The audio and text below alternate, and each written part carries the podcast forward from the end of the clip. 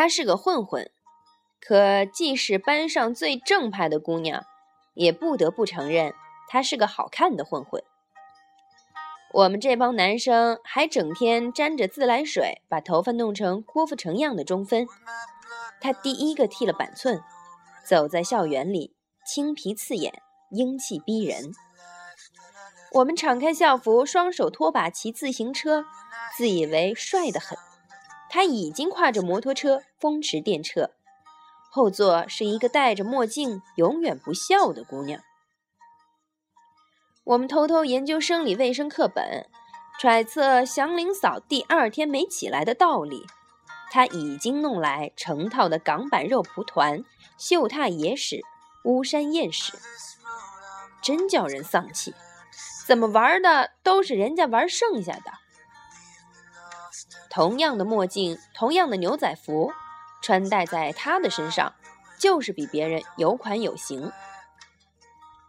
他是全校的反面典型，旷课、作弊、抽烟、打架，门门功课不及格。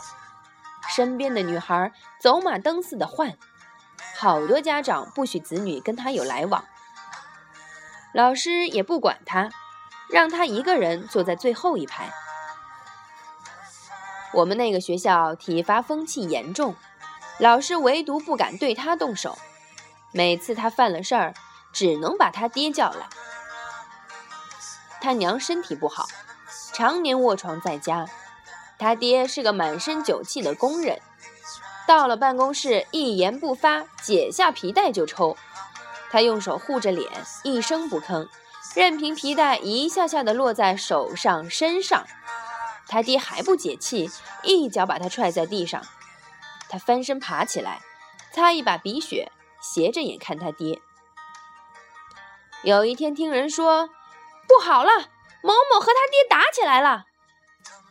等我赶到时，办公室里里外外已是人山人海。挤进去，见到俩人在地上扭作一团，好不容易把两人分开。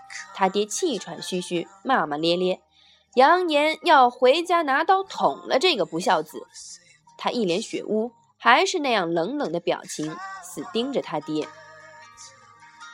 那时我们才发现，他的个子已经超过他爹了。从此，我再没在学校见过他爹。那天我踢完球，看见他一个人坐在高高的看台上抽着烟。过了一会儿，他的头深深地埋了下去，开始抽搐。我犹豫了一下，走到他身边。他抬起头。满脸的泪水，他说：“我娘死了。”我看见他用夹着烟的手捂住嘴，无声的颤抖。我伸出手放在他的肩头，好一会儿，他抹了抹眼睛，对我笑笑，说：“你走吧，别让班主任看见你和我在一起。”从此。我和他有了微妙的默契，眼神交汇，无言一笑。放学后，他让我抽他的烟，骑他的摩托，看他的肉蒲团。他向那帮混混朋友介绍：“这是我兄弟，人家读书好，跟我们不一样。”我也知道了许多猛料，比方上个月的那场斗殴是谁挑起的。比方，高中某某女生其实是黑社会老大的女人；比方，班上最一本正经、最嫉恶如仇的团支书去年给他塞过情书。初中毕业，我离开了小镇，那时日子过得慢，起初几年还能听到一些他的传闻。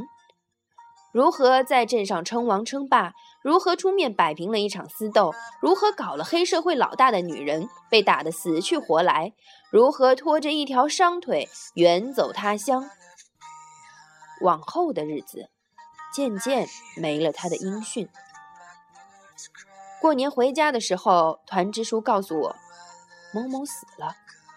我愣了，怎么会？哎。他爹后来中风，半身不遂，他回来一边打工一边照顾他爹，还谈了个女朋友，比我们小一届的师妹。谈了两年，差不多该谈婚论嫁了。这小子光要钱不要命，在那个喷漆车间没日没夜的加班，也不好好吃饭。